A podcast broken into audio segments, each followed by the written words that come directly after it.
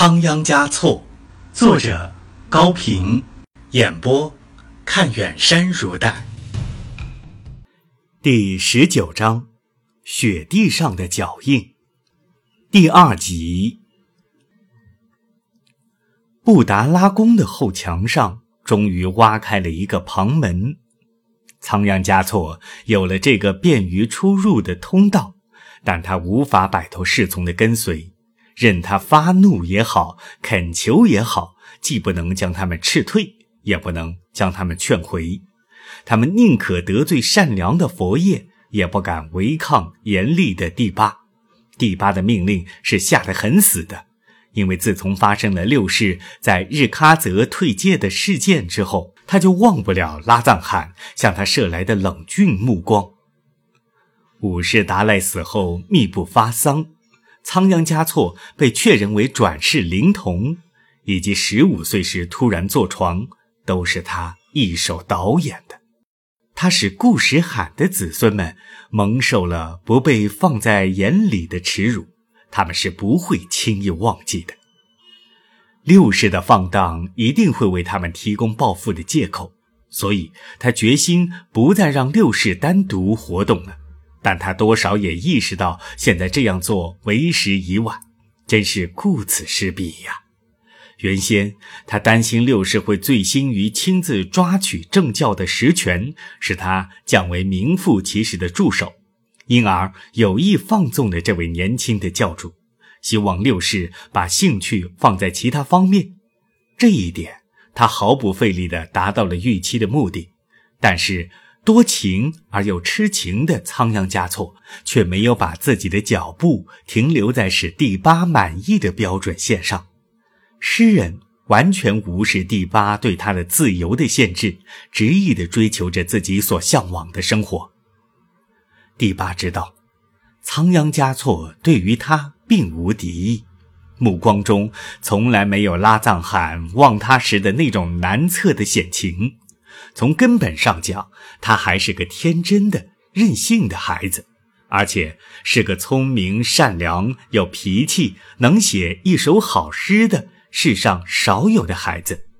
要是让这样一个孩子既不讲政治的圈子，也不出宗教的格子，那是很困难的。明着来吧，他不敢，又不忍，也无效；只有暗着来。从暗中设法控制他、约束他，必要时从侧面给予警告。事已至此，他只有采取这样的办法了。仓央嘉措为了摆脱侍从的跟随，曾经想过各种办法，但都不可取。唯一可取的是由他自己掌管旁门的钥匙。有一次，他用命令的口气让看门人把钥匙交给他。看门人却磕着响头拒绝了。这位看门人把钥匙揣在怀里，跪在地上，死都不起来，嘴里反复地念着一句经文似的话，求佛开恩。这是小人应尽的职责。看门人不是别人，正是曾被于琼卓嘎拒绝过的土登。看守旁门的任务是第八交给他的，他自感已经取得了第八的信任。成了第八的心腹，他的投靠使自己得到了好处。他从一个为达赖摇旗呐喊的小喇嘛，突然变成了一个单独掌管达赖的旁门的人。在他看来，这把钥匙比官印还要值得夸耀，因为他是第八交给的。单凭这一点，他就坚定了对于第八的信仰，对于第八。他心中时常涌现着两种感情：一是想用“阿爸”这个词来称呼他，一是想要更加效忠出力。有时候，他又感到自己已经是一个很了不起的角色了。他似乎已经分享到了第八的一部分权力，又似乎是介于第八和达赖之间的人物了。六世平时是不在黄昏和黎明以及天气不好的时候去公园游逛的，所以土登常常利用这些时间来贪睡。但是他为了表示更加尽忠守职，又特意找来一只黄狗看门。这只狗好像一个难得的长者，既慈祥又聪明。仓央嘉措十分喜欢它，每次出门都带上一大块用上等酥油和糌粑调和的八块给它吃。老黄狗对六世好像有了感情，他时常摇着尾巴来亲吻六世的靴子，从来不对六世发出吠声。仓央嘉措从喇嘛工艺酥油花的制作上得到了启示。有一次，他带着一块获得较硬的糌粑来到旁门，故意借口赞美门所做的别致。从土登的手中拿过了钥匙，接着又趁土登不注意的时候，在糌粑上深深地印下了钥匙的模型。随后，他把模型交给了塔尖奶，由塔尖奶的铁匠朋友照原型复制了一把钥匙。这样，六世达赖终于靠自己的智慧获得了独自出入旁门的自由。有了这把钥匙，他就可以摆脱掉土灯和那些侍从的监视，趁人们不注意的时候，打开那个小小的旁门，去和于琼卓嘎约会了。一个冬天的夜晚，仓央嘉措轻轻地敲着于琼卓嘎的房门，他一边低声呼唤着于琼卓嘎的名字，一边不时地回顾。这时，没有人影。没有脚步声，只有布达拉宫和附近药王山上的经幡在冬夜的冷风中瑟瑟地摇动，伴随着远处野狗的狂吠和垫脚上铁马的叮当声，他屏住呼吸，感到十分惬意。他感到自己正置身于诗境和梦境的交融之中。于琼卓嘎从梦里惊醒。听出是荡桑汪波的声音，这正是他所熟悉的、盼望已久的声音，是世界上最悦耳动听的声音。他用激动的发颤的手披上衣服，开了房门，扑上去，紧紧搂住情人的脖肩。他们并不需要借助语言，就充分地表达了别离之苦和思念之情。我很想给你买件礼物带来，可是不知道买什么合适。仓央嘉措抱歉地说着，他确实为此难过。为于琼卓嘎买东西，就是花的分文不剩，他的心里也是甜丝丝的。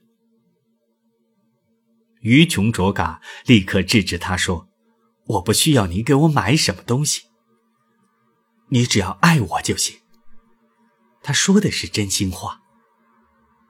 仓央嘉措深深的感动了，同时心里也默念起这句话：“是的，于琼卓嘎，只要你爱我就行。你多么需要我的爱，我也多么需要你的爱呀。”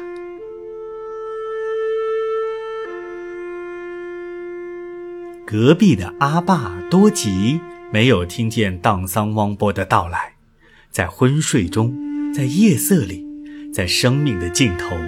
在这三重黑暗的覆盖下蜷伏着。后来，他醒来了。盲人的耳朵是特别灵敏的，他很快就听出是女儿和荡桑汪波在谈话。他躺着想了很久，又坐起来想了很久。经过激烈的思想斗争，穿上衣服，摸到女儿的门前，轻轻叫着女儿的名字。他们两人一左一右将老人扶进屋里坐定，等待老人的责备。是荡桑汪波吗？阿爸，是我。我要问你几句话，请说吧。你喜欢我的女儿吗？这您知道，很喜欢。永远爱她吗？永远。在我去世以前，不要让他离开我，行吗？当然行。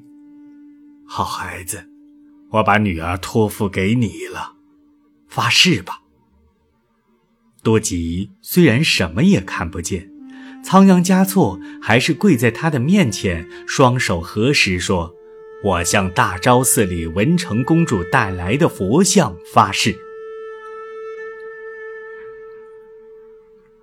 老人满意的笑了，双手摸索着，激动地说：“我虽然不是活佛，让我为你们摸顶，为你们祝福吧。”两人同时把头低下，向老人的手掌伸去。老人摸着他们的头顶，喃喃地说着祝福的话，究竟说的什么，谁也没有听清，只听见他的声音越来越小，手也越来越抖。突然，声音没有了，干枯的双手从他们的头上无力地滑落下去。老人死去了，怀着对女儿的爱和对荡桑汪波的信任，放心的死去了。他的死，像干透了的树叶无声地飘落到地面那样自然，像一盏燃尽了酥油的灯在无风处熄灭那样自然。